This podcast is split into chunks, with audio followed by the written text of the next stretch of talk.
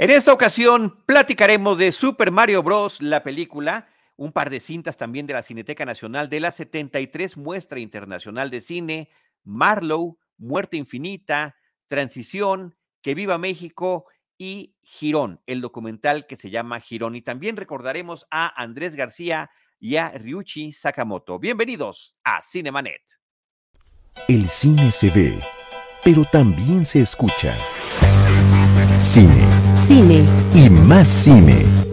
Con Charlie del Río y el equipo Cinemanet. Bienvenidos a Cinemanet. Yo soy Charlie del Río, me da muchísimo gusto darles la más cordial bienvenida a nombre de todo este equipo Cinemanet, de nuestro productor Jaime Rosales, el buen James, y saludo a Ros Piñera, Rosalina Piñera, ¿cómo estás? Encantada, feliz de, de reunirnos otra vez, hoy en miércoles, ¿no? Rompiendo un poco la semana, pero ya como que huele a viernes. sí, pues estamos en Semana Santa. Enrique Figueroa Naya, ¿cómo estás? Muy bien, muy contento aquí en la llamada Semana Mayor y pues ya también a unos días de que pues, sucedan todas las conmemoraciones de estas fechas, pero gustoso de platicar de cine.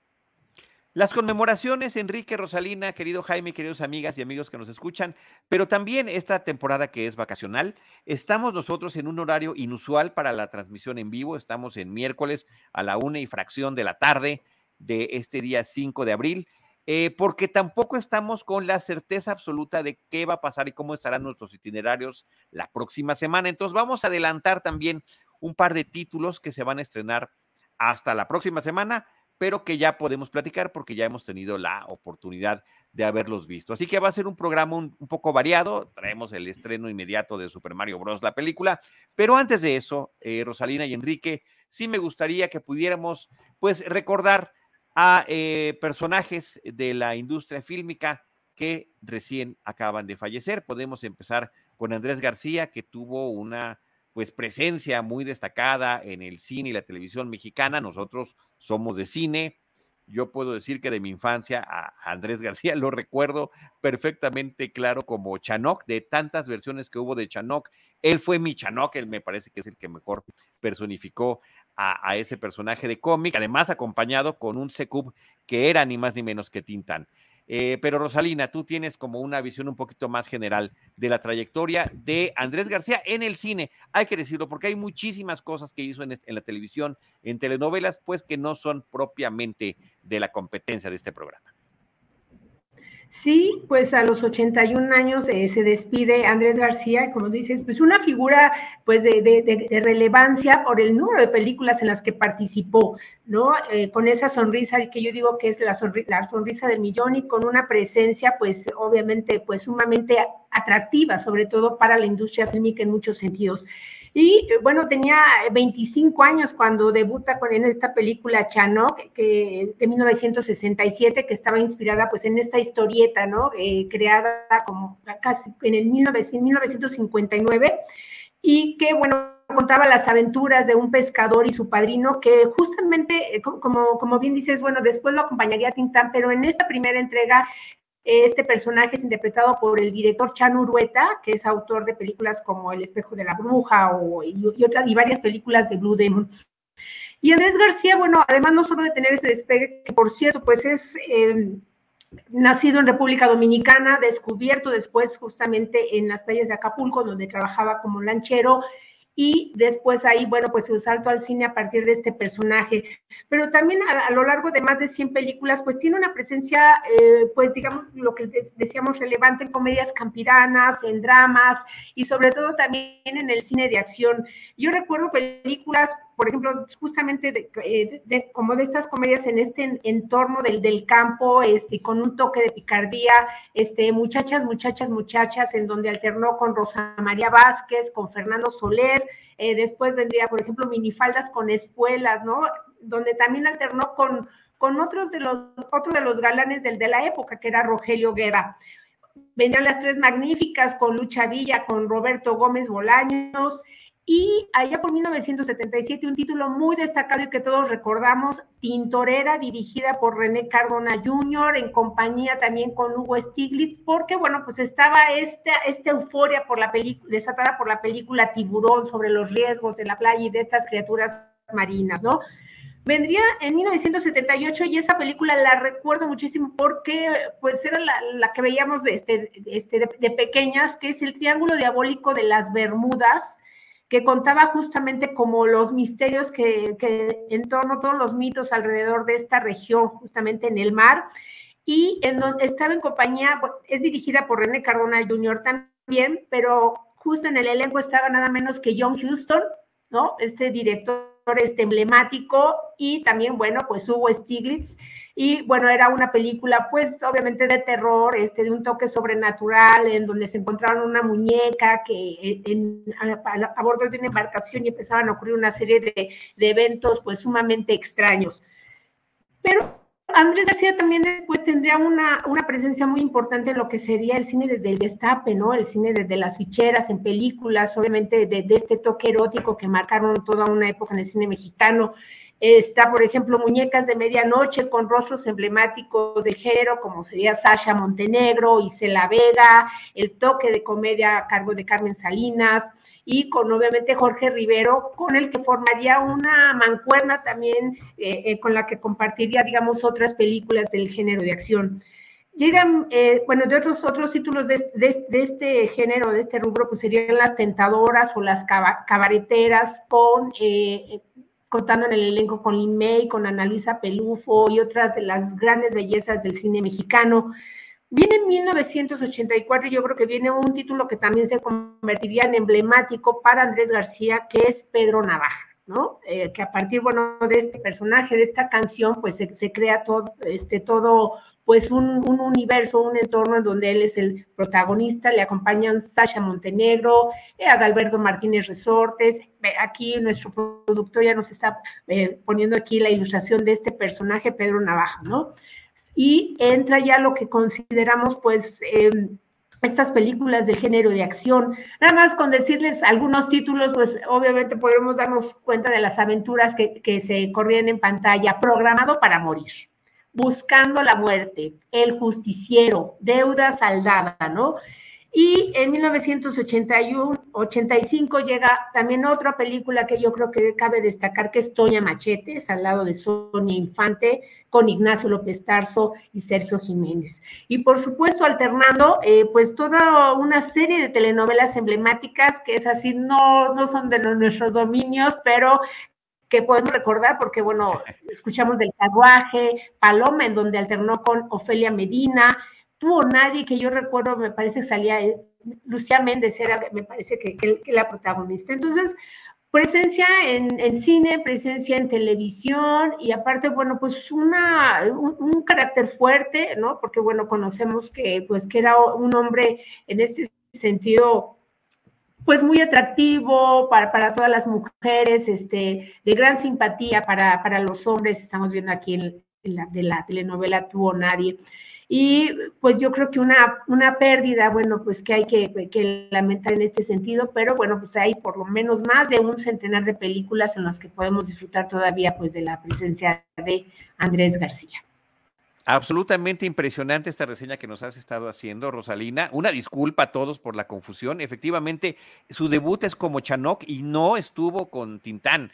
Hay ocho películas del personaje de Chanok la primera fue efectivamente en el 67, la que protagonizó Andrés García, y ya, ya hasta la segunda es cuando ya se incorpora Tintán y ya no estaba, ya no volvió a repetir con este personaje Andrés García. Pero en el imaginario colectivo, ahí se me quedan confundidos los cables, porque eventualmente, después de la transición de los años y la desaparición de Tintán, Secup eh, el, papel de Secup se queda en manos de su hermano, Ramón Valdés, don Ramón, mejor conocido y recordado como don Ramón de Chespirito. Eh, pero bueno, así es como de repente funcionan este tema de la memoria personal y la memoria colectiva y qué bueno que me enmiendas la plana para no cometer ese tipo de errores. Enrique Figueroa Naya. Yo quería comentar algo breve, porque ya la Gran Ross pues, dio una muy buena reseña de Andrés eh, García. Eh, yo lo vi recientemente en una película porque he estado haciendo un, análisis de las películas relacionadas a los sismos en México y hay una que se llama El Niño y el Papa. Él hace de un médico que se llama Carlos, eh, ayuda a la mamá de un niño, que la mamá es interpretada por Verónica Castro. Y es una película, es un dramón, ¿no? Porque el niño eh, parece que pierde a su mamá en el sismo del 85, en aquella eh, derrumbe de las costureras y demás, que está muy reseñado y comentado tristemente. Y eh, pues bueno, se entera que tiene que, que el Papa va a visitar Colombia y entonces pues de alguna manera se cuela en un avión y llega a Colombia y pues un dramón, dramón, pero ahí está también Andrés García interpretando al médico que auxilia a la mamá y pues bueno, una historia que vale la pena eh, rescatar eh, de este cine que también marca una época y pues bueno, sumarse a, las condolencias de la pérdida de Andrés García. Así es, así es. Y bueno, recordarlo, y ahí está toda esta trayectoria increíble, fantástica.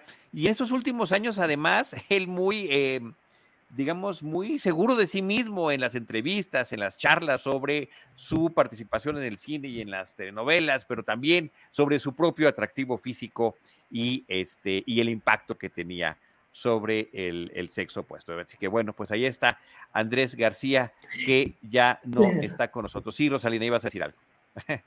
Pues, que eh, es que estaba recordando a Chanok y yo decía, bueno, ¿qué fue primero, no? O sea, yo creo, porque parecía que es que estaba tallado, lo habían hecho a mano para él, ese, ese, ese personaje. Así es, así es.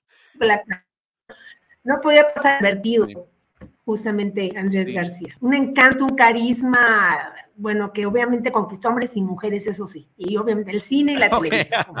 claro, claro, claro, claro, claro, una presencia increíble en la pantalla grande. Y bueno, por otra parte, también queremos eh, recordar a Ryuichi Sakamoto, que recién falleció y que además trabajó con infinidad de, directores de cine, eh, Rosalina y Enrique.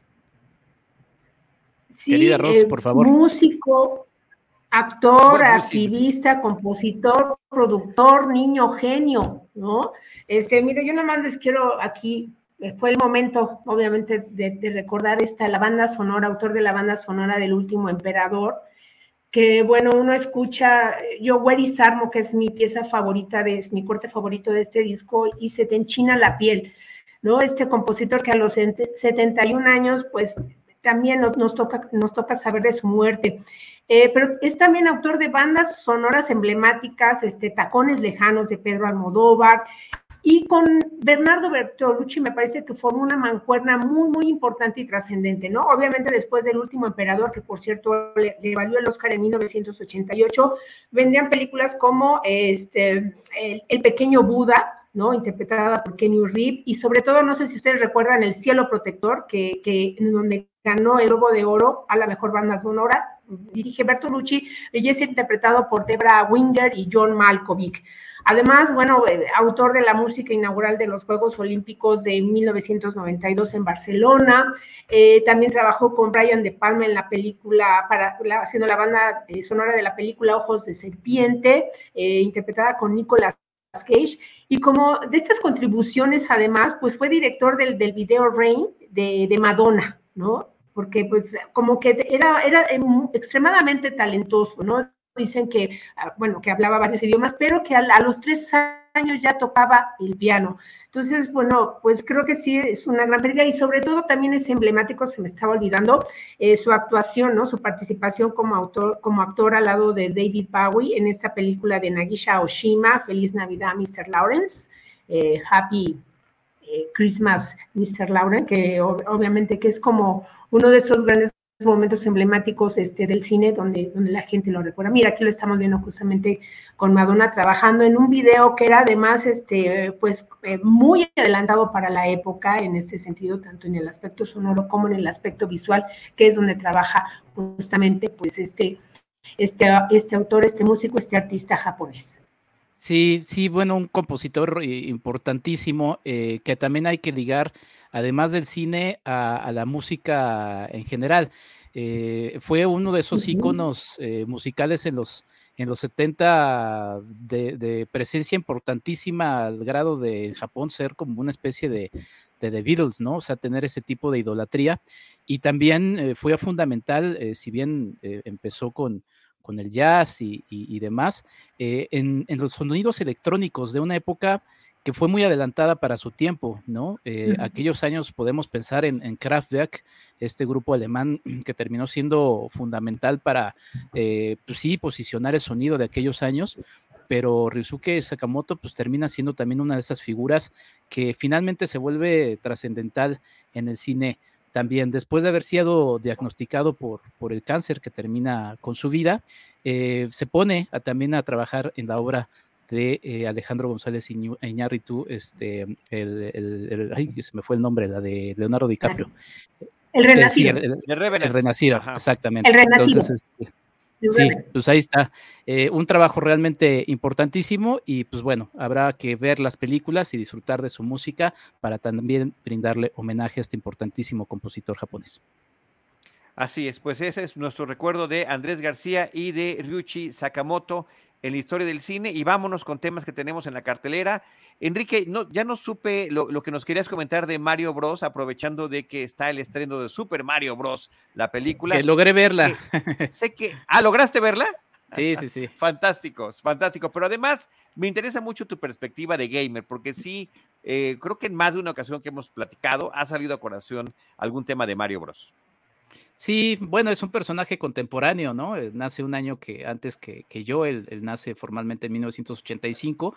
Es un, es un estandarte, ese es justamente el, título, eh, no en el primero en el que sale, porque sale en un videojuego con, con, con Donkey Kong, o el que terminaría siendo Donkey Kong, pero sí este es el primero oficial, por así decirlo, bajo su nombre. Em, interesantes aspectos que son como de anécdota. Eh, Mario se llamaría Mario Mario por aquello que pues, son los Mario Bros, entonces Luigi vendría siendo Luigi Mario. y aspectos de su diseño en esta versión que estamos observando del bigote, eh, que servía un poquito como para diferenciar entre su nariz y su cuerpo, porque pues como eran píxeles, eh, se, se, decidió por, por este tipo de diseño. Em, es interesante porque ya existe una versión previa de una película de Mario Bros. que en algún momento me gustaría platicar de ella. Em, pero bueno, durante mucho Favorablemente, perdón, porque hablaba que es una, versión live action, donde ni más ni menos que Mario era interpretado por Bob Hoskins. Sí, sí, sí, no, bueno, y todo el, universo.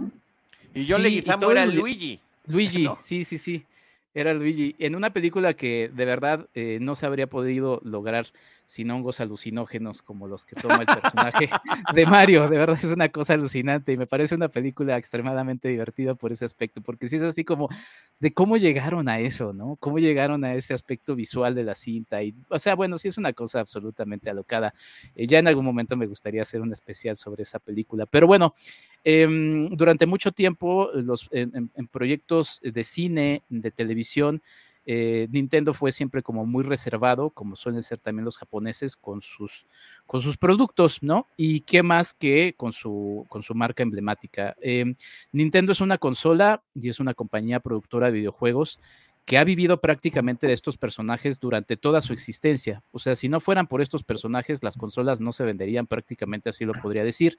Em, podría también atreverme a decir que en estos momentos eh, Mario, eh, Super Mario es mucho más famoso que Mickey Mouse, ¿no? Eh, ¿Por qué? Porque pues, su figura eh, está, o sea, en los videojuegos, la industria de los videojuegos mueve números inimaginables, muchos de ellos desconocidos, pero que superan muchísimo al mundo del cine, ¿no? O sea, la industria. Sí, pero es muy atrevido tu comentario, ¿eh? Yo, yo sí. Para, esto, para estos tiempos, yo creo que sí, mi querido Charlie. Pero puede ser generacional. A, nivel más general, me parece que Mickey Mouse trasciende más generaciones. Pero entre niñas y niños, yo creo que. Yo creo que sí, ¿eh? O sea, yo creo que Mario termina siendo un poco, un poco así, digo, entiendo, entiendo, y quizá también es atrevido por, por, por, por este, por mis propios este, eh, eh, intereses, intereses, ¿no? Pero, exacto, no, pero no, pero sí, la verdad es que Super Mario termina siendo un personaje importantísimo. Ahora, eh, las, las imágenes que nos compartía el buen James del primer videojuego, ese primer videojuego es una no solamente se puede considerar un, videojuego, o sea, tal cual, sino una obra, pues sí, prácticamente de arte, porque es un, o sea, uno sin entender cómo funciona el mismo, eh, con solamente tocar el control de esos que ya no, ya no existen, eh, es muy intuitivo, y solamente con los primeros movimientos de ese mismo videojuego termina uno entendiendo cómo se va llevando la dinámica del mismo. Y para llegar a eso se necesita un dominio técnico muy interesante que va más allá de cómo se ve visualmente, o sea, si son píxeles o no son píxeles. Y eso trasciende a, la misma historia del juego, ¿no? O sea, hay juegos muy divertidos. Eh, de, esos clásicos que jugábamos nosotros, que son muy intuitivos y que ahí está la magia de, eso. Con el paso de los años, lo que pasó con Nintendo es que, pues bueno, terminó como, y también lo que pasa un poco con las marcas y las franquicias, es que termina siendo demasiado conservador en, en, sus productos, ¿no? ¿Por qué? Porque ya tiene una clientela que es una fanaticada tremenda, que tiene miedo de cambiar, ¿no? Que tiene miedo de salirse un poquito de, de lo que les gusta. Nintendo ha tenido juegos interesantes eh, en donde a Mario lo ha puesto en situaciones distintas, pero esos juegos lamentablemente no han tenido las ventas esperadas y entonces otra vez regresa Nintendo como a lo mismo, ¿no? Lo que sucede con las grandes franquicias de cine también. Entonces, em, pues nada, la película funciona para un público eh, al que va dirigido, que es un público infantil, y también un público un poco contemporáneo a mi generación, porque pues hay muchas referencias de la, de la cinta. Eh, a mí quizá, y digo, sé que no, no era el, propósito de la película, me hubiera gustado quizá rescatar un poquito más ese ingenio eh, de, los propios videojuegos. Por ejemplo, ahí veo algunos de cuáles estaba diciendo. Es que hay, un, hay un, montón de, de, universos, pero bueno, está la música. Eh, de Koji, Koji cuando no, no, me acuerdo cómo se llama compositor de, de, Mario, pero que también es clásica. O sea, la película está salpicada de esos momentos, pero creo que en su conjunto termina fallando como, como eso, como, o sea, la sentía hasta como una historia como por partes. Em, pero bueno, finalmente creo que cumple con el propósito que va a ser entretener, pero sí querían dejar un poquito esto porque creo que es lo que le ha pasado a Mario en muchísimo, muchísimo tiempo, que es ese conservadurismo que lo ha llevado a, no atreverse a, a, más y que bueno, en esta película pues termina siendo un poquito de eso. Además, ya abrieron un, parque, si no tengo, si, no me equivoco, y, ha tenido ya también introducción en, juegos en celular, cuando está saliendo de su consola clásica, que es el Nintendo. Entonces, pues están con todos los japoneses, eh, que también es muy interesante eso, ¿no? O sea, hablamos, yo siempre hablo de la, invasión eh, estadounidense eh, con proyectos audiovisuales, pero los japoneses no lo han hecho nada mal, ¿eh? Entre el anime, el manga y los videojuegos. No, bueno, están ahí con todo globalmente han influido en la cultura eh, global. Este, de una manera muy interesante. Koji Kondo es como se llama ah, el compositor de los temas musicales que están repartidos a lo largo de toda la película y me parece que esa, esa parte es una delicia. Super Mario Bros. la película me pareció divertida, me pareció un poquito, eh, te voy a dar un, a ti que te gustan las películas de Batman, Enrique, es como eh, Super Mario Bros de, el, inicio, ¿no? O sea, cuál, es, ¿cuál sería el origen? Es una suerte de plantearnos. Están esos dos hermanos que son plomeros en la ciudad de Brooklyn, están tratando de organizar su propia compañía y por azares de su propio trabajo y de su propio interés en resolver una fuga de agua en su ciudad, resulta que se meten a este mundo, a estas tuberías que por una situación, vamos a llamarle mágica, los lleva a estos otros mundos, al mundo de Bowser, al mundo eh, de hongos, donde está la princesa Peaches eh, y los demás personajes que irán encontrando. Y eh, desde antes inclusive de que se trasladen a ese mundo fantástico, ya en sus travesías en la propia ciudad neoyorquina, es donde ellos van forjando ese estilo clásico que tienen de ir pasando retos, brincando los obstáculos que están en su camino para poder llegar a su... Y me parece que esa parte está creativa y muy simpática la forma en la que lo hacen. Inclusive tienen que pasar por una calle que está cerrada por construcción y justamente van brincando todos esos obstáculos, saltan una última reja, hay una banderita, él se cuelga de la bandera y justo está al lado una, eh, un, expendio de hamburguesas que tiene forma de castillo. Entonces, digamos que los elementos ahí se van, se van salpicando, pero ya cuando entran al mundo fantástico, eh, eh, poco a poco empieza él a aprender. O sea, vemos cómo Mario, de ser un plomero normal, en, el, en, la ciudad de Nueva York, termina eh, aprendiendo todo lo que tiene que saber y todo lo que le conocemos que hace en el mundo del videojuego. Y creo que es ahí la parte que termina como conectando con el público y nos emociona cuando vemos que es arma su primer coche, el Mario Kart, y cómo va combinando. Efectivamente, nos puso Jaime Rosales, nuestro productor, una serie de imágenes de la cantidad de juegos que hay en torno a esos personajes, con Mario como el, el centro, hay unos inclusive que protagoniza Luigi, y que están todos esta serie de guiños. Creo que hay muchos elementos de eh, la última consola, eh, la que es portátil, y de, eh, de Mario Odyssey que están ahí presentes, ¿no? El tema de que Bowser quiera casarse con ella, el vestido de novia, el, el gran rescate que tiene que haber. Entonces, creo que esa, esa parte funciona.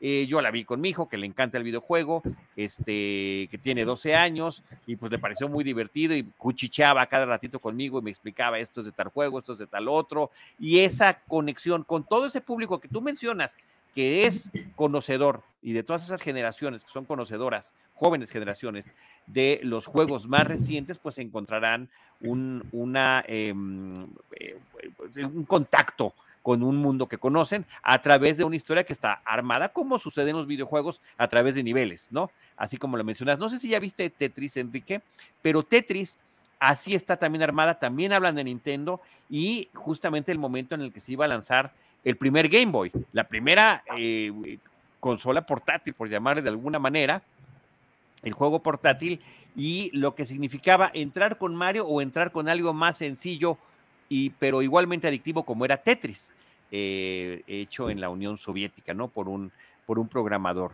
ruso. Entonces, eh, creo que estas películas terminan, terminan eh, tocando temas interesantes, basadas, las dos inspiradas por los videojuegos, las dos con el tema de Nintendo, mencionado de, de, una u otra manera, que por supuesto por completo, desde que arranca la película, inclusive como es de Universal y de Illumination, lo primero que vemos es a uno de los minions en uno de los cochecitos como de Super Mario Kart tratando de avanzar, ¿no? Para hacernos, hacernos esta conexión y también mencionar que la película tiene eh, dos escenas post créditos que están divertidas y vale la pena, vale la pena verlas. Conocen a Donkey Kong, por supuesto está el contacto con Peaches. Lo interesante es que no se trata de, de que Mario tenga que rescatar a Peaches, sino que es, es, otro el personaje que tiene que ser rescatado y que Peaches es una propia heroína eh, por mérito propio, lo cual me pareció que también estaba muy divertido, Enrique. Sí, sí, sin duda. Sí, y hacía mi comentario inicial, o sea, yo digo, sí, insisto que es una película entretenida, eh, ahí está, pero hacía mi comentario, ahora que mencionabas a Tetris, el propio Tetris, no he visto la película, la, la veré eh, en, en, su momento, pero el propio Tetris es un juego clásico que perdura y seguirá perdurando. O sea, obviamente sí. es un videojuego que ha evolucionado o dado a, a pie a otros videojuegos que quizá técnicamente le han, le han, eh, le han superado, pero estos videojuegos perduran y perdurarán con el tiempo. Eh, mi duda será si esta película tenga el mismo, el mismo destino con el paso de los años, ¿no? Y creo que eso era un poquito lo, claro. que, lo que quería reflexionar, porque finalmente sí. los videojuegos, pues ahí están y, y, y seguirán, y, y, en fin, Nintendo los ha vuelto a, a reeditar con consolitas mini, en versiones mini, tratando de rescatarlos pero sí, yo creo que esta película terminará teniendo una vida un poco más limitada que lo que lo termina originando, que pues ahí está también para el disfrute de todas y todos. Efectivamente. Y este, y, y, bueno, que no es la primera versión, ya mencionabas la versión cinematográfica, pero también estaba la caricatura a la que también se le hace una referencia que me parece que también termina siendo simpática. Eh, Juan Esteban Valdivia Ruiz dice, hola, buenas tardes, qué sorpresa, en horario matiné están transmitiendo. Saludos desde Colima. Saludos, Juan Esteban, gracias por estar aquí con nosotros en esta transmisión no anunciada, no programada de nuestro programa. Rosalina de Super Mario Bros. la película, nos vamos a tu primera intervención porque son dos las películas de la 73 Muestra Internacional de la Cineteca Nacional que quieres comentarnos y esta primera película se llama La Última Función de Cine. Sí, y ahora justo que estabas comentando, que estaban comentando sobre Mario, eh, bueno, pues yo creo que está el tema de la nostalgia, ¿no? Y que, lo vamos a ver también en esta eh, película, la última función de Last Film Show, una película de la India eh, que forma parte de la edición número 73 de la Muestra Internacional de Cine. Eh, imaginen bueno, imaginen que, que, como sabemos, este, cada uno de los directores, ¿no? Este, a nivel internacional tiene una predilección o puede ser reconocido por una paleta de colores, ¿no?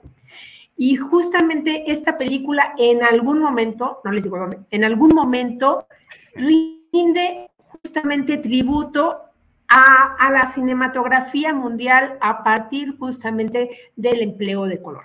Bueno, eh, la última función de cine nos cuenta la historia de, de Samay, un niño de nueve años que, vive pues en un poblado muy, muy, muy humilde, este, y un día descubre el cine, ¿no? Y a pesar de que, bueno, como tiene que trabajar con su papá vendiendo té en, la, en una estación de tren, el, papá, pues obviamente le da la orden de que no, no puede estarse distrayendo yendo a funciones de cine, pero él hace un acuerdo con el proyector para que, eh, bueno, a, partir de, bueno, de trabajar con él, le permita ver las películas y entender cómo, cómo, cómo trabaja esta maravilla. Después, bueno, eh, a partir de un, de un evento, este, el, padre, el padre se lo prohíbe y él junto con varios de sus amigos a los que le empieza a contagiar justamente esta maravilla que acaba de descubrir de la cinematografía, pues empiezan entre juegos a fabricar este, pues sus, propios, sus propias máquinas para reproducir y recrear la imagen. Algo que destaca de, la última función de cine, una película eh, semi-biográfica de Pam Nalin, es el hecho em, de que se centra justamente en la magia de la luz y de todas las acepciones del significado que tiene la luz, ¿no? La manera en que el cine ilumina una vida, el que el cine ilumina este, un destino, en que mm, nos permite justamente a través de la magia de, digamos, de la visión, el recrear nuevas vidas, nuevas historias y nuevos mundos, y de cómo estos pequeños pues empiezan a ingeniar justamente para crear sus propias historias de vida y para poder trascender justamente, bueno, de, esta limitada, ¿no? O aparentemente limitado destino en el que están este, suscritos, ¿no? Se ha em, dicho mucho que, bueno, hay obviamente un, un eco a Cinema Paradiso, a Cinema Paradiso, este clásico italiano, pero creo que obviamente la última función del cine tiene una personalidad propia en este sentido, está esta amistad justamente entre este niño y este proyector, pero todo el alcance que tiene respecto a cómo el cine toca nuevas vidas y cómo, cómo les permite abrir un mundo nuevo, este, así con un horizonte inconmensurable, yo creo que es el gran encanto de esta, la última función de cine. Y bueno, el, hay tributos a, Sergio León, este, a, Chaplin, a, este, a Hitchcock. Ustedes van a poder ver justamente en toda la película momentos dedicados justamente a los grandes maestros del cine. Yo creo que e, esta película es como de las imperdibles de la muestra, ¿no? Hay un gran toque de nostalgia, pero sobre todo este, un homenaje a, todos los que han, se han quedado subyugados o fascinados justamente con, con este arte, con el arte de la cine www.cinetecanacional.net para que tengan la oportunidad de checar los horarios que les pueden quedar para ver esta película, la última función de cine. Sí, efectivamente, temáticamente a la hora de narrar lo que nos estás diciendo, existen estas conexiones. No puede uno dejar de pensar en Cinema Paradiso, pero eh, con esta propia identidad que estabas mencionando, Rosalina. Sí, sí, bellísima y bueno, ya muy premiada, eh, Premio Espiga de Oro a Mejor Película en, la Semana Internacional de Cine de Valladolid, España, pero yo creo que algo, algo sobre todo que, comparto con esta película es el, el plantear, el irse como a la unidad misma de cuál, cuál es el, origen mismo del encanto del cine, ¿no? Desde el fenómeno físico de, este fenómeno retiniano que, que, nos permite ver estas imágenes, esta sucesión y darle este encanto del movimiento a todo lo que conlleva y cómo la manera en que cambian las vidas, como, como va, a ocurrir con, con, los pequeños que tienen, este, bueno, que alternan con el protagonista Samay. Y los niños, bueno, están... Este, este pequeñito, una gran revelación en este sentido, y cómo esta película le da un espacio a cada uno de los amigos respecto al, sitio en donde les ha tocado vivir, ¿no? Hay también un toque muy importante respecto a cómo cómo, evoluciona la industria, ¿no? Y, y, qué ocurre cuando se cambia el soporte físico del cine, de cómo, cómo nos ha tocado ver la evolución de estos grandes rollos, ¿no? Estas, a, los, a los DVD y ahora ya pues a estos, eh, estos, estos soportes, ¿no? Este, físicos nuevos, ¿no? Las, memorias. Y creo que es un recorrido eh, no solo aleccionador, sino, por supuesto, pues, plagado de, de nostalgia, ¿no? De cómo van cambiando las épocas y cómo va evolucionando el cine mismo. Muy bien, pues ahí está en Cineteca Nacional esta película. Eh, ahorita regresamos con otra recomendación de la muestra que nos quieres hacer, eh, Rosalina, pero antes hay que platicar con nuestro productor Jaime Rosales. Le invito a que también nos acompañe un momento, salga detrás de los eh, teclados de la producción de este programa. Querido Jaime, ¿cómo estás, James? Todo muy bien, muchas gracias. Este, oigan, qué, qué padre programa, porque estamos descubriendo que el, odio de Enrique a Disney lo lleva a decir que, que es más popular Mario que Mickey Mouse, ¿no? Y, y, nada más porque es Semana Santa, pero no me atreví a decir que Dios, ¿eh?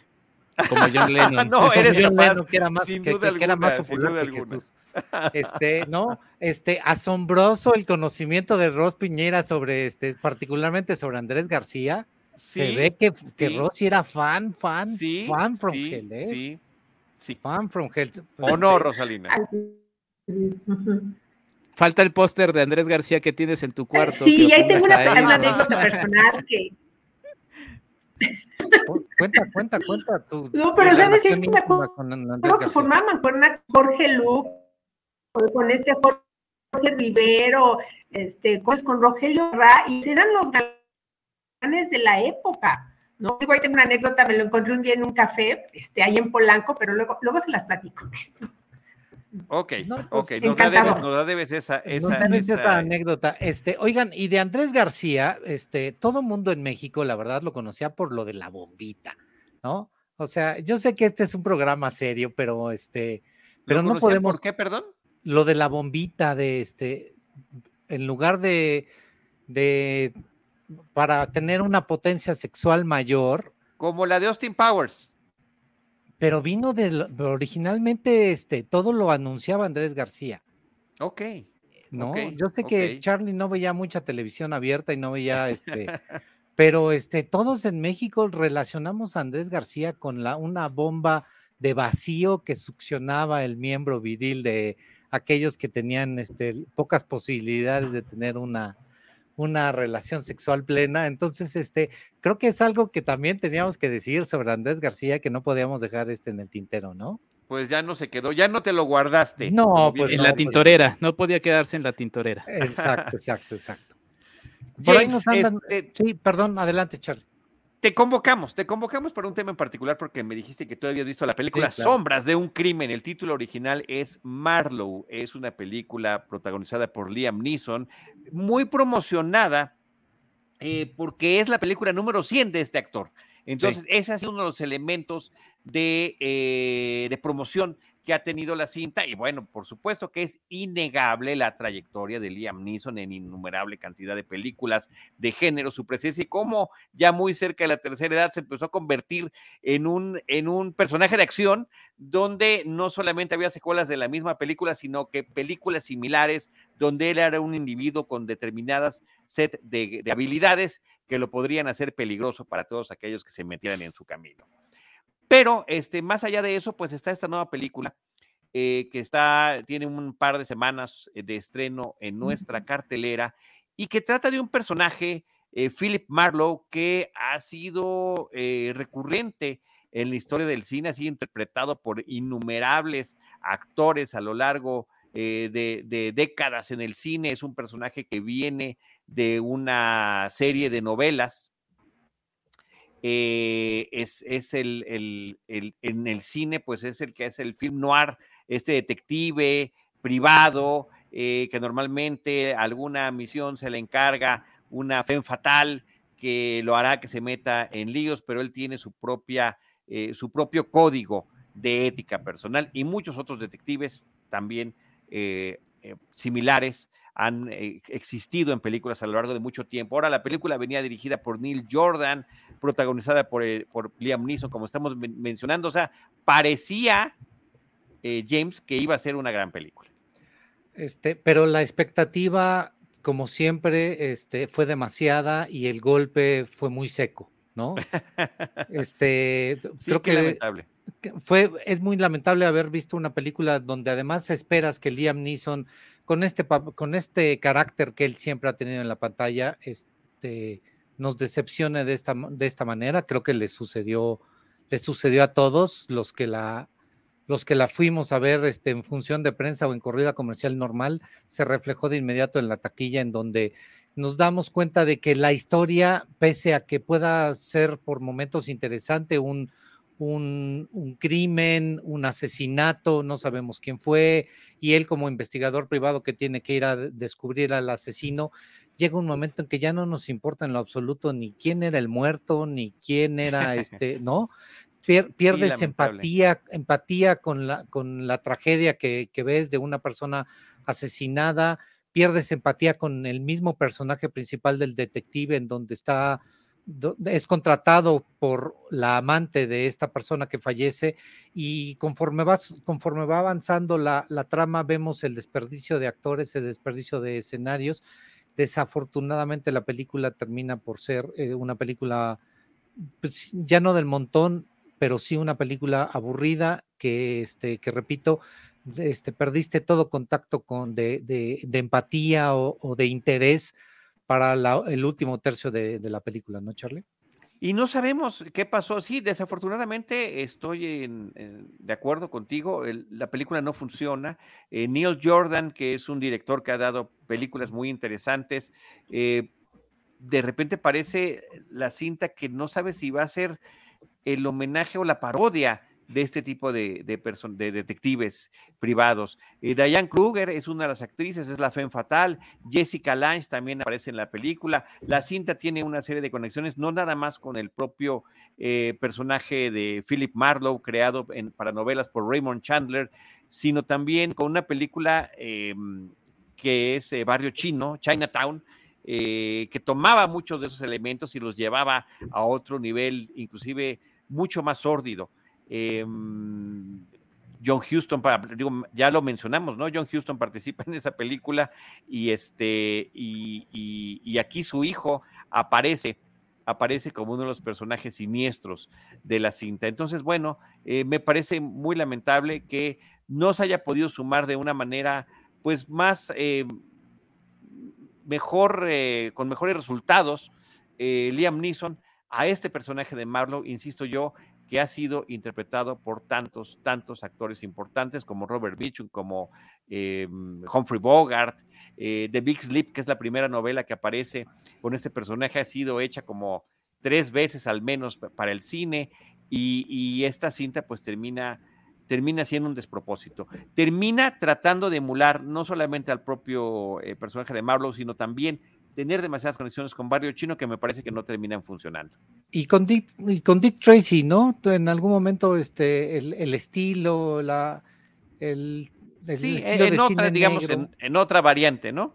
Exacto. Eh, pero en otra este, variante. Pero, pero, él como, sobre todo que lo esperábamos como un héroe de acción ya mayor, pues este solo tiene pequeños momentos en donde puede agarrarse a golpes con alguien y salir este más o menos airoso, pero este, pero ninguna de las conexiones, aquí estamos viendo este, una, una imagen de la película, ninguna de las conexiones se profundiza, no hay, no hay un verdadero amor, no hay un verdadero, este, eh, hay, hay relaciones de amistad que, que, encuentra con otros, con otros mafiosos, pero no logra trascender como una película interesante y obviamente pues este, eso es un reflejo inmediato en la, en la taquilla de este fin de semana, donde queda muy atrás en los, en los números de taquilla, ¿no? Sí, pues lamentable, porque sí tenía uno la, la, la, ilusión. Danny Houston es el hijo de John Houston que aparece también en esta película como el gerente de un hotel muy lujoso, privado, y donde suceden todo tipo de tropelerías. En fin, pues ahí está. Eh, Sombras de un crimen, Marlowe, que continúa, todavía continúa por ahí en cartelera.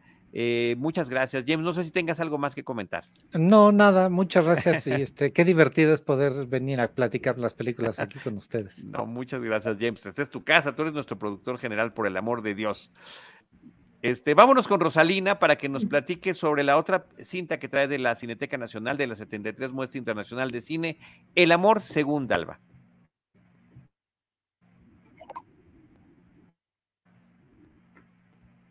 Ay, creo que se, se, se...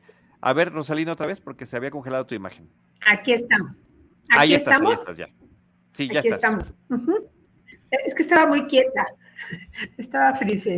Bueno, sí, mira, creo que otro de los títulos muy destacados de esta es El amor según Dalva, una película de Bélgica, ópera prima de la directora Emmanuel Nicot, quien es también autora de un guion y que lo, lo escribió a partir de, de varias este, eh, experiencias o cercanías con eh, las situaciones que cuenta la película, porque eh, es, es un, una em, que toca un tema como muy delicado de manera muy sutil, pero que lo hace de manera eh, brillante en el sentido de que es muy esperanzador, ¿no? Vamos a conocer a Dalva, una pequeña que tiene este, 12 años, pero su actuar, su vestuario, su maquillaje, pues es el de una mujer, ¿no? La película, el arranque es toda oscuridad, vamos a escuchar gritos porque resulta que, la, han llevado para llevársela a un, hogar, bueno, de protección para, para, este, para adolescentes, porque hay, hay varias denuncias en torno al actuar de su padre y la relación que tiene justamente con Dalva, ¿no? Y vamos poco a poco a, este, a descubrir a lo largo de la película que Adalba, su perspectiva acerca, digamos, de las relaciones, este, del amor y sobre todo del, de la cercanía con su padre, le ha sido distorsionada, ¿no? Su mundo ha, ha sido cambiado y ella está en un proceso, está, digamos, en adaptación a partir, bueno, de esta, de esta, de esta, pues, con, a convivir con otros adolescentes, pues, que obviamente también vienen de otras situaciones difíciles, ¿no? De violencia, de abuso familiar en fin. Algo que me gustaría sobre todo este, destacar es que hemos visto a lo largo de, y hemos comentado también en, en Cinemanet y en, Crossover, eh, sobre estas películas belgas que me parece que están haciendo este, aportes como muy, muy, muy interesantes en, los últimos títulos que hemos visto. comentábamos ya Close de Lucas Don, eh, hablamos alguna vez también de Un Pequeño Mundo de Laura Wandel, porque la perspectiva es acerca justamente de adentrarnos a a, esta mirada infantil, ¿no? A esta experiencia de ser un niño, de ser un niño en crecimiento, de ser un adolescente en un proceso de maduración, en un entorno de adultos, ¿no? Siempre tenemos, se, se cuentan de repente las perspectivas justamente desde la mirada de los adultos. Y aquí lo que vamos a ver es justamente esta colisión que tiene con el mundo en el que ha crecido Dalva, de esta cercanía insana con el papá, y de cómo empieza a descubrir cómo es la vida de los niños, ¿no? Eh, cómo son los juegos, este, cómo, se, cómo se visten, em, de, qué hablan y todo, ¿no? Pero eh, su llegada a la escuela. Y, bueno, Emanuel Nicot, bueno, contaba que había estado, bueno, justamente como este, en cercanía con este, situaciones este, de que lo llegaron, que la llevaron a construir pues una historia que nos hablará justamente desde un proceso esperanzador de cómo una niña retoma y se reconcilia con su infancia, con, con, su, con su yo misma, cómo empieza justamente a actuar otra vez como, como niña, porque aquí el, digamos que el proceso de maduración va al revés, ¿no? Tiene que regresar un poco para recuperar pues toda esta, este mundo de inocencia, de, ilusiones y de juegos que, se le, que le habían sido arrebatados porque la habían insertado como en un, en un entorno adulto y cómo ella va recuperando, va este, tomando conciencia de quién es y de, de, poder irse también restableciendo eh, relaciones con la con sus compañeros, con el mundo mismo. ¿No? Entonces, bueno, el amor según Dalva, justamente de ahí el título, pues forma parte pues de esta destacada muestra de cine de la Cineteca Nacional. Quiero que comentar, bueno, el, el, premio Filpresi a la ópera prima, ¿no? Y bueno, a la revelación, porque esta pequeñita, la que en el, en el protagónico interpretada por Elda Son, espectacular.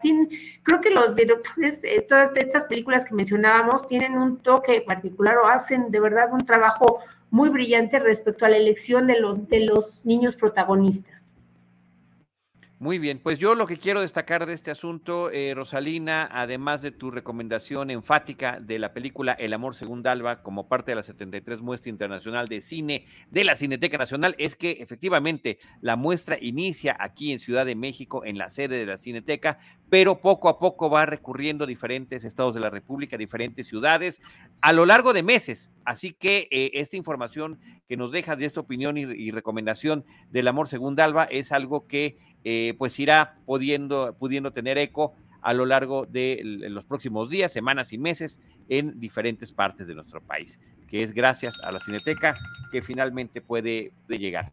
Eh, Enrique Figueroa Naya, por otra parte, Muerte Infinita, Infinity Pool, la película dirigida por Brandon Cronenberg, en esta que, en este que es su tercer, eh, tercer largometraje, Antiviral es el primero, después Possessor, que hace, siento que no muchos episodios comentamos, no sé por qué tengo como presente, eh, tú y yo nos echamos una buena charla sobre esta película y ahora llega esta nueva entrega que me parece muy impactante, no sé a ti qué te pareció. Sí, sí, es una película, la verdad, muy impactante, es una película que como ya ha ido marcando el propio Cronenberg Jr., por decirle de alguna manera, eh, también va creando su propio universo, obviamente pues, influenciado por el de, el de su padre. Em, pero sí, es una película de, de muchas sensaciones, ¿no? Es una película que si bien nos va contando una historia, em, yo creo que esa historia, digo, además podrá terminarse interpretando de las maneras en las que uno quiera, em, pero es más bien como la experiencia de verla, ¿no? Es, es, una, es una película muy particular en la que observamos a, a una pareja que llega a un eh, destino paradisiaco, eh, en un lugar eh, ficticio, ya con ese. Ahí nos estaba queriendo decir, ah, pues de hecho es James, ¿no? Si no me equivoco, el nombre del al que le está, al, personaje al que está buscando, ¿no? claro. está así como James. Em, sí, la verdad es que, bueno, llegan estos, estos personajes a este destino paradisiaco y encontramos una atmósfera ya perturbadora, eh, con, con aspectos como unas máscaras, eh, raras que les dan en una especie como de bienvenida a, la zona donde van a, tomar sus alimentos.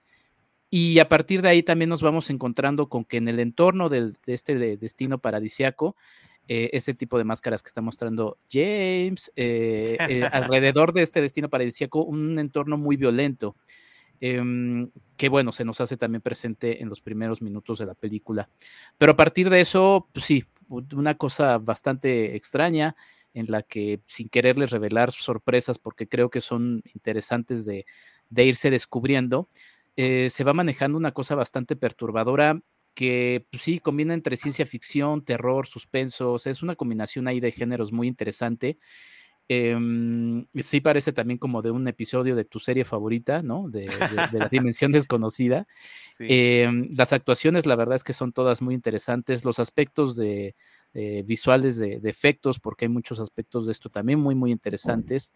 Mm, la música, la fotografía de la película, pero sí, o sea, uno sí sale así con una sensación así como de, primero, seré yo y segundo, este... Mm, ¿Qué acaba de pasar, no? ¿Qué es lo que acabo de ver? Y la verdad es que una película muy disfrutable en ese, en ese aspecto. Sí, estoy de acuerdo contigo, Enrique. Definitivamente son muchas las lecturas que puede tener. Infinity Pool, Muerte Infinita, que es como le pusieron en México, sí creo que está, y quiero subrayar esto que estás mencionando, está el género de la ciencia ficción, está el género del horror, eh, como parte de, la, de, lo que la película nos está ofreciendo como público, pero también esta sensación de extrañeza ante lo que estamos conociendo. Efectivamente, creo que es importante no mencionar spoilers, pero em, a partir de la visita de esta pareja a este lugar paradisiaco, se supone que está en algún lugar de Asia o es un país inventado para la película, que tiene además un régimen autoritario, que es una, un, país que además sufre muchas diferencias socioeconómicas, y está este resort eh, para ricachones, de todas partes del mundo que van ahí a disfrutarlo y que además están prácticamente confinados. Creo que eso es parte de la premisa que sí se puede mencionar. Pero a partir de una escapada eh, y, de una situación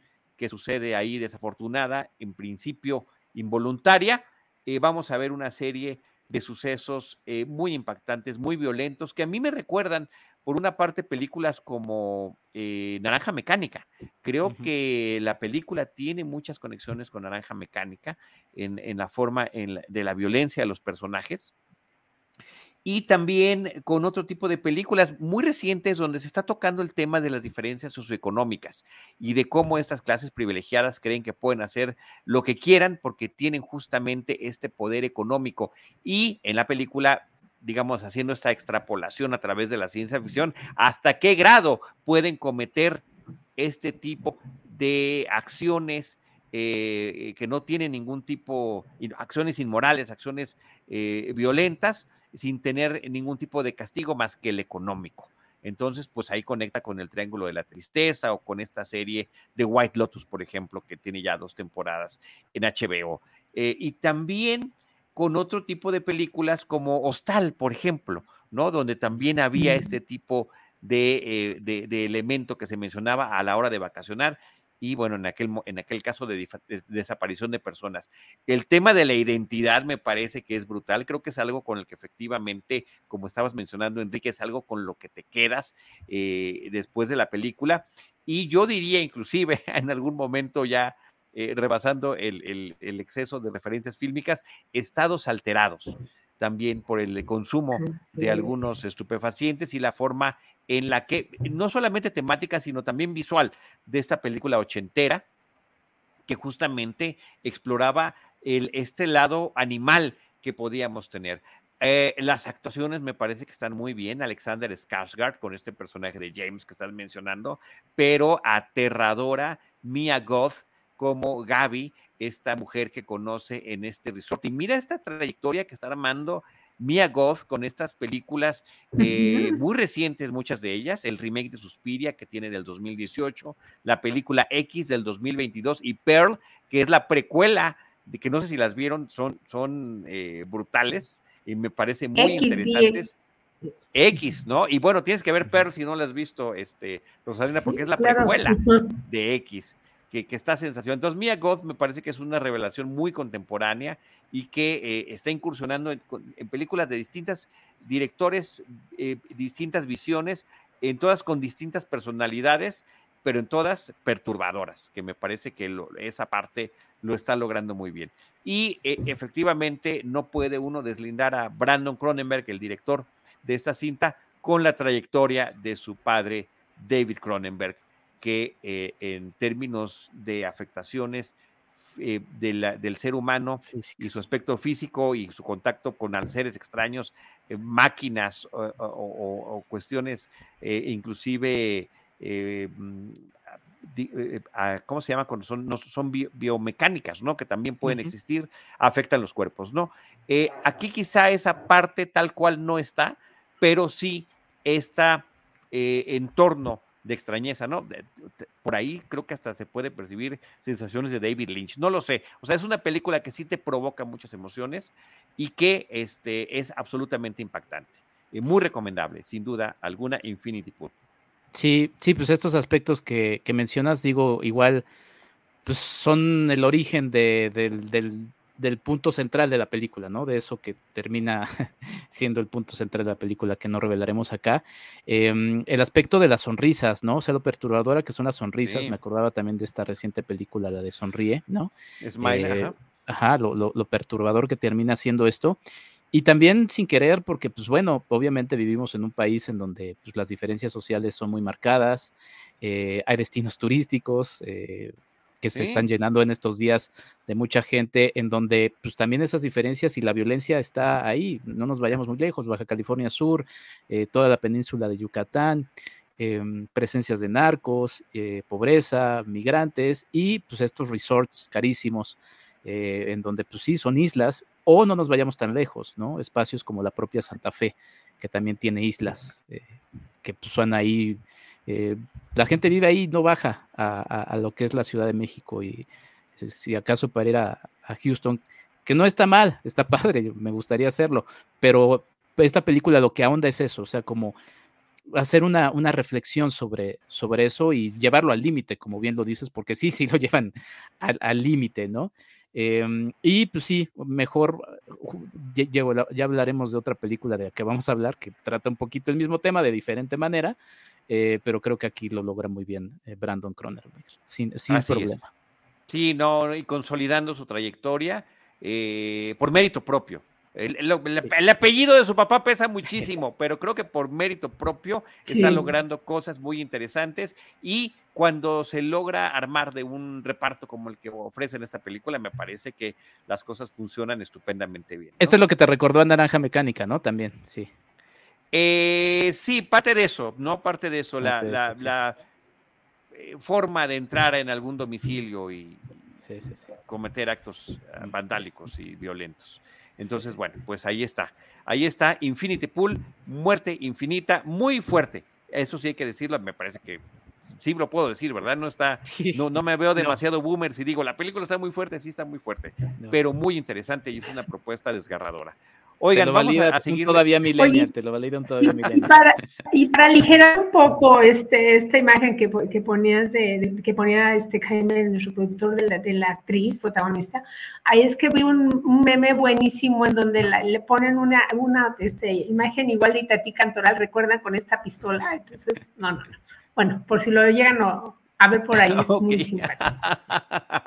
Pero sí, vamos a cambiar de tono vamos a cambiar de estética y vamos a adelantarnos también un poquito, eh, queridos eh, Rosalina y Enrique, para hablar de una película eh, que está por entrar en cartelera la próxima semana. Nosotros, insisto, estamos transmitiendo y grabando este programa el miércoles 5 de abril. Esta película falta poco más de una semana para que llegue a cartelera, pero queremos irla charlando y queremos ir platicando de ella. Rosalina, la película se llama Transición.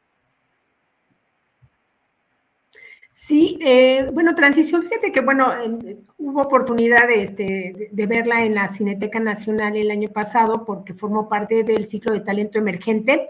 Es el debut del director mexicano Alejandro Torredi, que es también el, autor del guion y también él es el cinefotógrafo y que, bueno, eh, nos sitúa en marzo de 2020, justamente enmarcada por la pandemia de la COVID-19, para contarnos la historia de María una mujer francesa que a, punto de embarcarse en, una travesía por el Océano Atlántico, pues dada el confinamiento riguroso impuesto por, por, el, por el gobierno, pues se queda justamente aislada ¿no? en la Marina de Sudáfrica.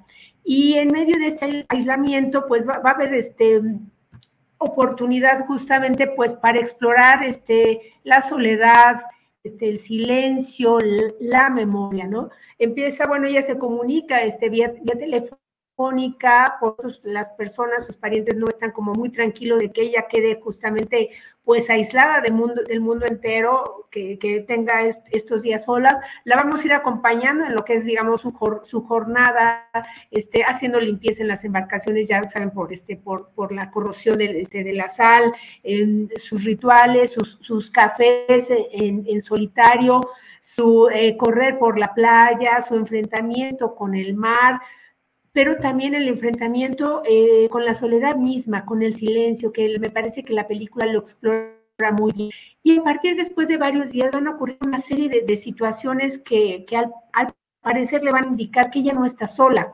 Y poco a poco va a ir haciendo memoria acerca de una, de una serie de eventos de los cuales, bueno, ella todavía guarda heridas y que se van a ir conectando de manera mágica, que me parece que, que ese es un, gran añadido de la película, ¿no? Como este, este toque este, extraordinario respecto a, a, los momentos que escapan justamente de, de, la realidad y de nuestras manos, cuando em, ocurren estos momentos también extraordinarios en donde tú puedes hacer una conexión contigo misma, con tus recuerdos, con el pasado.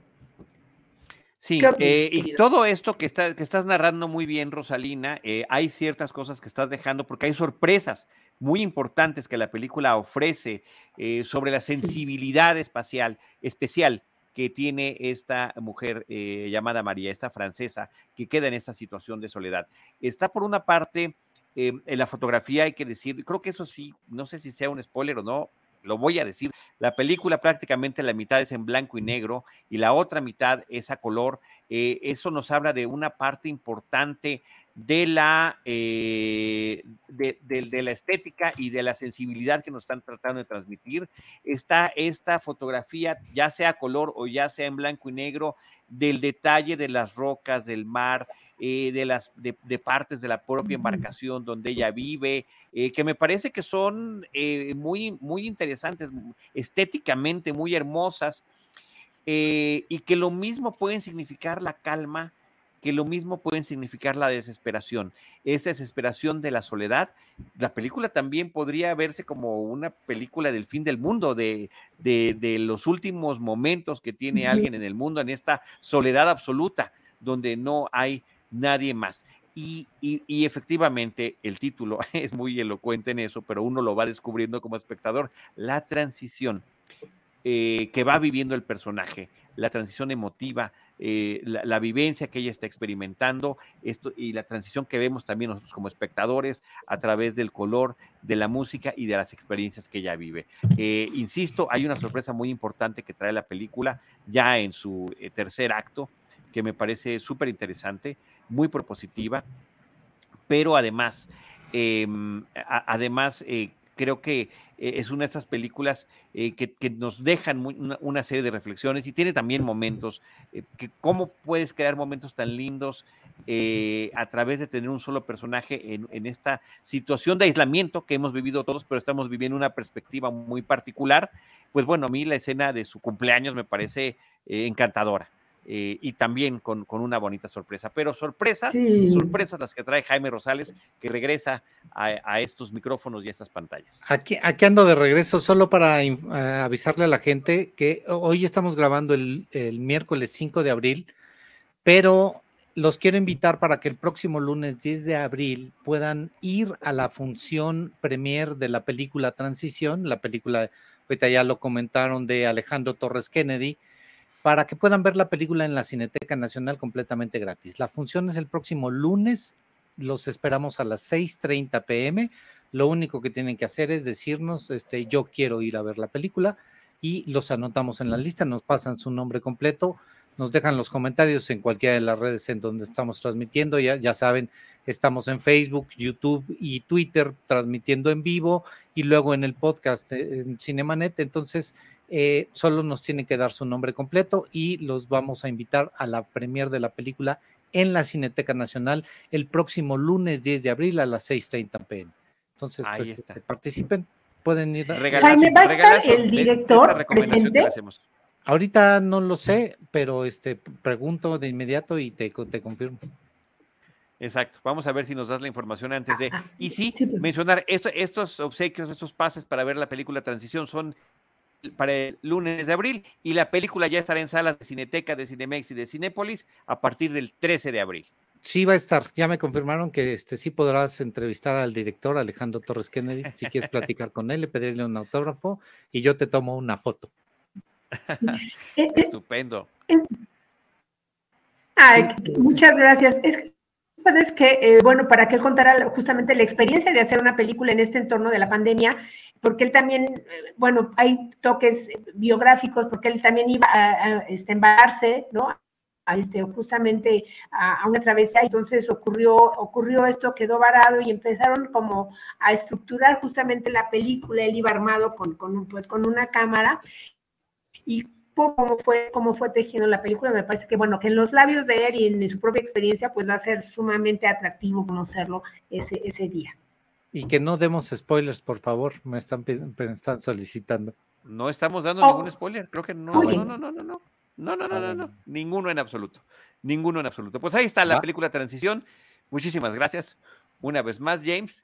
Y eh, querido Enrique Figueroa Naya, eh, tiene también un par de semanas que estrenó la película mexicana eh, Que Viva México de Luis Estrada, un, director que cada que ha estrenado película ha habido polémica por las situaciones políticas que aborda, me parece que eh, son justificadas y favorables en, muchos casos eh, las, las polémicas que ha suscitado. Pero ahora está la nueva cinta que se llama Que Viva México. Y polémica que el propio Luis Estrada ha buscado, o sea, esa es la, intención de esas películas, ¿no? bueno, a ver, pero ¿será que la primera vez lo, la buscó también? Yo creo que posiblemente no, y después el caminito resultó eh, grato de seguir, ¿no? Yo, creo que sí, mira, tengo la fortuna de haber este, trabajado con Luis en, las dos producciones, El infierno y La dictadura perfecta, y, he estado muy de cerca con él y vaya, es un tipo muy interesante, un, realizador muy inteligente, también muy, siempre muy adelantado. Me acuerdo en el, sobre todo en La dictadura perfecta, que decía, o sea, su película hablaba de ciertas cosas que iban sucediendo conforme la semana, los días del, estreno de la película iban, iban pasando. O sea, alguien que siempre está muy, es muy perfeccionista en, los detalles de, sus películas. Y pues sí, no sé, yo creo que sí, yo creo que sí. Buen Luis Estrada desde el principio ha querido siempre buscar eso, le mandamos un saludo. Y pues bueno, ahora estrenando esta, esta nueva película, que era una película ya muy esperada también, que venía con esta polémica de que había sido una cinta que se había lanzado primero con un tráiler de Netflix, iba a ser directamente para Netflix, em, un poco eh, viendo si se podía estrenar antes en cines, ahí fue un poquito la, la polémica y Luis Estrada dijo, no, yo quiero que se vea en cines. Y bueno, terminó yéndose a, otra distribuidora que si no me equivoco, y ahí nos ayudará el buen James, que siempre tiene sus datos muy bien, se fue a Sony, si no me equivoco. Y eh, pues ahí vemos justamente a Luis Estrada, eh, dice Jaime que sí, eh, al lado entre Damián Alcázar, Alfonso Herrera y Joaquín Cosío. al fondo, al fondo vemos a nuestro presidente ahí. Y pues sí, o sea, la película de La Ley de Herodes se, lanza en el marco de las elecciones presidenciales del año 2000. Eh, gobernaba el PRI, estaba Ernesto Cedillo, termina ganando Fox. Eh, en, el, en, el, gobierno de Fox, una que es un poco olvidada, que es un mundo maravilloso, ¿no? casi no se menciona esa película, también porque igual para muchos no fue tan afortunada. A mí no me parece tan desafortunada, o sea, no me parece tan tan, tan gacha, por así decirlo. Eh, después en el gobierno de Calderón se estrena El Infierno, en donde, bueno, se, se, dice que el entonces presidente Felipe Calderón ve aquella escena en donde se ensangrenta el escudo nacional y echa una rabieta, ¿no? Y después en el gobierno de, de, Enrique Peña Nieto eh, se estrena La dictadura perfecta, en donde pues aparece también ahí eh, personificado el propio eh, Peña Nieto con Sergio Meyer, que, que ya después de eso, pues como que de, bueno, ya venía también de, esta cosquilla política y demás, y, y, en una actuación que me pareció siempre muy afortunada de él como Enrique Peña Nieto. Y pues ahora le tocaba a Andrés Manuel López Obrador en esta película. Eh, la verdad es que yo tenía muchas ganas de verla, eh, la pude ver en, en, la premier, que además fue una premier eh, masiva, de esas que ya se han estado recuperando post pandemia en Cinepolis Oasis. prácticamente toda la gente que tenía que estar ahí de la industria estaba para verla. Cinepolis abrazó la película de gran manera, ¿no? La, distribuyó en, si no me equivoco, en más de 3.000 salas. Bueno, la, exhibió porque la distribuidora es Sony. Eh, y, pues nada, un lanzamiento a, todo lo que da, pasaron todas las figuras de la, de la película. Y, pues nada, una película que era muy esperada. A mí la verdad es que, no sé, me dejó un sabor de boca un poco raro. Y digo, genuinamente la esperaba mucho, es una película que sí tenía muchas ganas de ver. Em, se me hizo excesivamente larga, ¿no? Es una película de tres horas. Eh, a mí me gusta algo en el cine y sí, en el cine particularmente, que es la, economía narrativa, ¿no? Eh, cuenta lo que tienes que contar en el tiempo que tiene que, contar. Y siento aquí que no tiene tanto como para contar en tres historias. Se me hizo muy reiterativa por muchos momentos. Eh, veíamos a Joaquín Cosío, que siento que también es una presencia desperdiciada, a pesar de que interpreta, si no me equivoco, como unos tres personajes, pero, pero no, o sea, no se siente, no se siente su presencia. Em, sí, Damián Alcázar vuelve a ser el, protagonista, eh, un poco, y Alfonso Herrera también, un poco repitiendo lo que había ya hecho en la dictadura perfecta.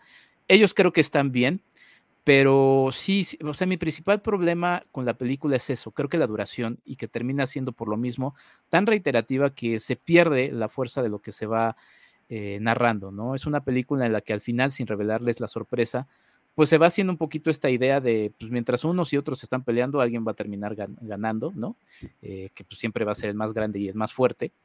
Em, pero sí siento un poco, un poco eso, que se diluye la fuerza de la película en su excesivo metraje. Me, genera mucha curiosidad por qué, por qué decidió tanto eso, pero bueno, también, ah, como dicen, genio hasta la sepultura. Entiendo que también Luis Estrada es alguien que, que toma sus proyectos y los asume a, su, a su total control Habrá veces en las que le sale, habrá veces en las que, en las que no, y pues bueno, eso también es parte de su, de su cine. A mí particularmente me deja ese, ese sabor de boca un poco raro, porque pues, sí siento que es una película diluida. Ok, ahorita te doy, te doy también mi opinión de la, de la película. Eh, a mí me han gustado todas estas cintas que ha tenido, me, ha parecido muy interesante el, el contexto sociopolítico, el la visión que nos está presentando de México caricaturizada, exagerada, eh, pero sí con, eh, para, digamos, marcar una opinión eh, y, una perspectiva. de las cosas y un retrato de, de quiénes somos en cada momento, ¿no? Pero lo que sí quiero decir es que yo vi una película de, de Luz Estrada a principios de los años 90 que me impactó muchísimo, que se llama Bandidos y me parece que es su primer... Ah, muy bonita. Muy bonita película. Y para niñas y Eh, niños de aventura. Sí, eh, en términos Bueno. muy simplones, nada más para fines ilustrativos, hagan de cuenta que es una suerte de cuenta conmigo mexicana.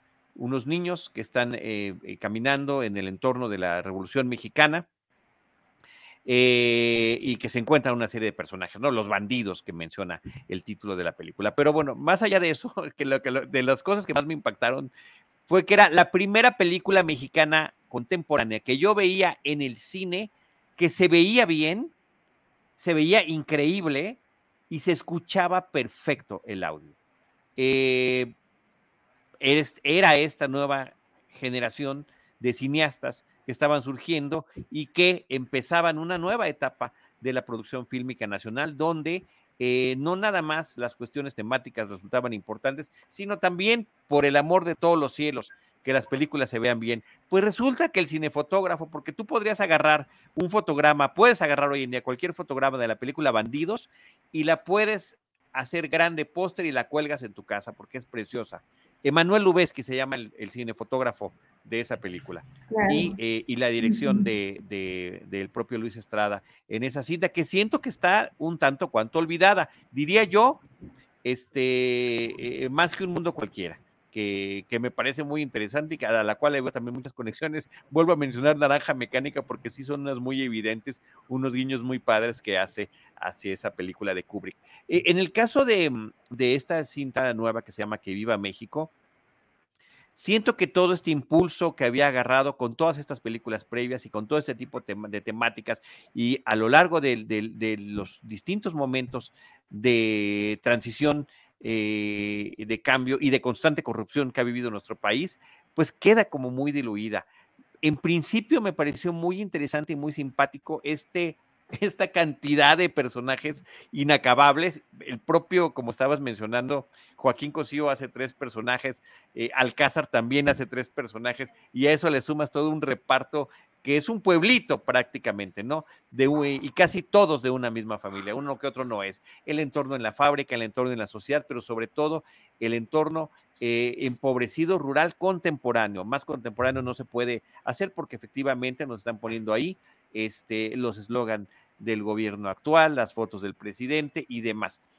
Pero me pareció que en determinado momento las situaciones de caricatura política y de comportamiento social del mexicano empezaron a ser repetitivas y reiterativas a lo largo de toda la cinta, eh, que este mismo eh, proyecto coral con, todo este número de personajes y de, distintas formas de ser, pues como que no terminaba avanzando hasta cierto punto y que a, a diferencia de las películas previas, y no porque necesariamente lo tenga que ser, pero así lo había hecho en las películas previas, había sido muy incisivo con los gobiernos eh, que estaban siendo representados al momento en la que la película estaba siendo estrenada. Eh, y, creo que todos en su momento aplaudimos eh, eh, esa, esa, perspectiva de ver las cosas y siento que en este así es como, como, como muy generoso, ¿no? O sea, que sí hay una crítica, pero es tan suave, tan así, como que ahí te quise tocar con el pétalo de una rosa así, ahí te va, ¿no? Y luego pues ya ves las reacciones este, exageradas, aún así, reacciones exageradas que pudo provocar la película en ciertos niveles. En fin, me parece eso muy extraño.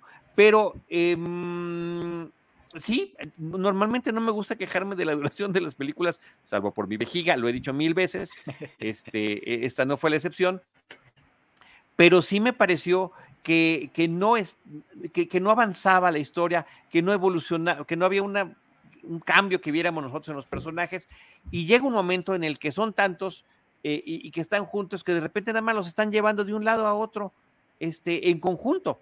Hace poquito pasó eso con la última película de los parques y los mundos jurásicos. Meten a tantas personajes y, tal, y de repente todos están corriendo juntos, escondiéndose de un, de un, dinosaurio. Y en ese momento, para hablar de esa película, decía yo, le podríamos poner eh, la música de, de, de este comediante británico que se me fue, que los pone a todos en cámara rápida corriendo, el show de Benny Hill. Este, y aquí podría pasar lo mismo y te ahorras un poquito de esas tres horas de duración de la película, porque efectivamente pareciese que no está pasando nada, ¿no? Y sí me dolió un poquito que en el remate eh, de la cinta cayeran algunos personajes en particular, sin decir cuál fue, pero el personaje de la abuela, pues con uno de los lugares comunes eh, en, en frases que tenemos ya acuñados desde hace muchísimo tiempo, ¿no? En relación Mm. con nuestros vecinos del norte. Entonces, eh, sí, me quedé muy desencantado de, de, de, esta película de, Luis Estrada, Que Viva México. Sí, yo, yo lo, yo lo achaco al, tema de la, de la edición, o sea, esta excesiva eh, duración termina diluyendo todo, ¿no? O sea, porque la, la- mina se llama La Esperanza, una alusión obviamente a- a- al gobierno actual, es una mina, entonces todo el mundo está tratando de ver qué saca de ahí. O sea, sí hay, sí hay presencia de ahí de metáforas, pero siento que sí, se diluye tristemente y, y se siente y comparto la misma sensación, mi querido Charlie, de eso, ¿no? O sea, si había esa percepción del propio Luis Estrada de hacer una crítica, pues se le termina yendo de las manos porque sí, termina siendo muy excesiva y muy reiterativa y eso termina también cansando. La verdad es que termina cansando. Yo tengo siempre dos ejemplos en las dos antípodas de la duración de las películas. Una es Dumbo, porque de Disney, sí, eh, porque la celebro, porque es una película en la que creo que cada plano, salvo la secuencia que insertaron eh, heredada de fantasía de, de los elefantes eh, rosas, pero esa la celebro muchísimo porque es un ejemplo de esa narrativa. Eh, e- economía narrativa que nació de una necesidad económica porque estaba eh, en situación muy difícil Disney en esos momentos y trataron de cuidar eh, todo lo que hacían con mucho cuidado. Y del otro lado Excalibur, ¿no? Una película que nos gusta muchísimo, en donde Claro. se cuenta tan, tantísimo, tantísimo, pero lo cuentan de una manera tan bien em, elegida todo que una película que podrían haber hecho trilogía, y seguramente hoy sería una trilogía. Sí, sí, La- no, la- bueno, la- sería una miniserie. Sí, exacto. Y, y- Es y ese- fantástica. y a mí se me hace un ejemplo perfecto de esa economía narrativa. O sea, lo que necesitamos contar, lo contamos en el momento preciso para que sea una película muy redonda. Y esta, lamentablemente, la pondría como el ejemplo de, de una no economía narrativa en esto, porque sí, es, es, es triste y la verdad, este, pues sí, De un Digo, no-. De un Sí, sí, sí, sí. narrativo. Y lo digo de corazón porque como tú dijiste, pues sí, las, otras las otras películas las disfruto, las, las he disfrutado, las he visto muchísimas veces y esta difícilmente creo volverla a repetir por eso, por eso mismo. Esperemos un eh, director Scott en donde de repente Luis pueda tener esa. Pero bueno, e- esta puede ser su versión y está bien, eso también lo celebro que, que pues haya podido ser la Sí, película que pues él sí, quería ah, no, y que la estrenara como él quería. Como él quería también, efectivamente, efectivamente pudo imponer Yo, eso. yo nada más Sí. agregaría jus- justamente a, a partir del comentario de, de Charlie del Río, y que creo que lo hemos mencionado ya en, ot- en otras emisiones, una frase de Alfred Hitchcock que decía que la duración de las películas tenía que ser directamente proporcional a la capacidad de la vejiga, ¿no? Justamente porque llega un momento en que empiezas a pensar en otra cosa, ¿no? Te distraes, justamente. Oye, la de Belatar cuando- debe ser una vejigota. Y sobre todo realmente uno agradece cuando no hay planos gratuitos, cuando no hay escenas este, que no te llevan como a lo mejor a, a ningún lado, ¿no? Cuando todo tiene un porqué y está como que perfectamente situado, ¿no? Cuando nada está de más. Creo que uno como espectador agradece también esta parte. Rosalina, nos falta una película. ¿Te esperas para que podamos concluir todos juntos el programa? Claro que sí. muy bien, muy bien, porque ya nos excedimos un poquito del tiempo. Bueno, la última película que queremos comentar en esta ocasión. Ay, no te escuchamos, Enrique, no te escuchamos. ¿Algo? Hablando de economía narrativa, perdón. Hablando de economía narrativa, no estamos siendo económicamente narrativa, no estamos haciendo economía narrativa nosotros. Eh, el última, la última película que queremos comentar, que también faltan varios días para que se logre estrenar, pero que va a llegar a cartelera, se llama Girón. Es un documental que habla sobre, eh, eh, es una exploración de qué sucedió con la última película de horror hecha por Carlos Enrique Taboada escrita y dirigida por Carlos Enrique Taboada, que tiene una, eh, tiene otras películas que han significado mucho para el género del horror eh, en el cine nacional. El libro de piedra, Veneno para las hadas, Hacia el viento tiene miedo, Más negro que la noche. Y de repente dicen, bueno, esta película se filmó, se hizo, eh, existen fotografías, están los testimonios de actores, actrices, eh, productores, cinefotógrafos. ¿Y qué pasó con la película? Bueno, eso es lo que está explorando el documental Girón sobre la película desaparecida Girón de Niebla, que después con el mismo argumento de Carlos Enrique Taboada se hizo una versión contemporánea hace algunos años, que aquí en un episodio del 2016 ya reseñamos, pero esta película hace esta exploración. Y eh, y al mismo tiempo me parece que una parte relevante de la cinta es que sirve como un recuento de la filmografía, porque Carlos Enrique Taboada trabajó en muchísimas cosas, inclusive es uno de los co-guionistas de esa primera película de Chanoc con Andrés García que estábamos mencionando al inicio del episodio, para que podamos cerrar el círculo que, estemos, que estamos haciendo con poca economía narrativa el día de hoy pero que, este, eh, que, aquí se concentra en hablar en su obra de horror. La película es una coproducción también del Festival Morbido, así que ahí podemos ver entrevistado a Pablo Guisa, a, otros amigos como Antonio Camarillo, como Roberto Coria, eh, platicando sobre la trayectoria de, Carlos Enrique Taboada y, este, y a las personas que participaron en esa película y, tratando de descubrir a través de eh, eh, acercamientos a las bóvedas de la Cineteca Nacional o de la Filmoteca Nacional, qué pasó con ese material perdido. Me parece que es una película muy interesante en torno a esa cinta desaparecida, pero también en torno a la trayectoria de Carlos Enrique Taboada en su cine de horror. Sí, y que como bien dices, eh, bueno, algo que, cabe destacar es que a pesar de que tiene, tenía una filmografía y su participación en otros géneros, realmente todo el mundo recuerda su tetralogía de, de, horror. Y algo que me gustaría sobre todo subrayar es el hecho de que mm, en todas ellas eh, la, presencia femenina no es, es fundamental, son, son las protagonistas. Me parece que este director era como eh, eh, muy conocedor o muy, sensible y sobre todo también tal vez como un, cineasta muy curioso sobre el actuar este el rol femenino, ¿no? Si recordamos este hasta el viento tiene tiene tiene miedo, justamente bueno, un internado de señoritas, este donde bueno, está la chica rebelde, está la, está la chica puritana, está eh, obviamente la, villana, está una profesora que es este, muy bondadosa. Luego vemos el libro de piedra a partir, digamos, como de, este entorno sobrenatural este, de una niña, ¿no? Que, asegura que puede, que puede hablar con un niño este, fantasma y que bueno, después este, es encomendada a una institutriz justamente que comienza a adentrarse más negro este, que, la noche, bueno, esta amistad, ¿no? De, de, piedra entre estas cuatro mujeres,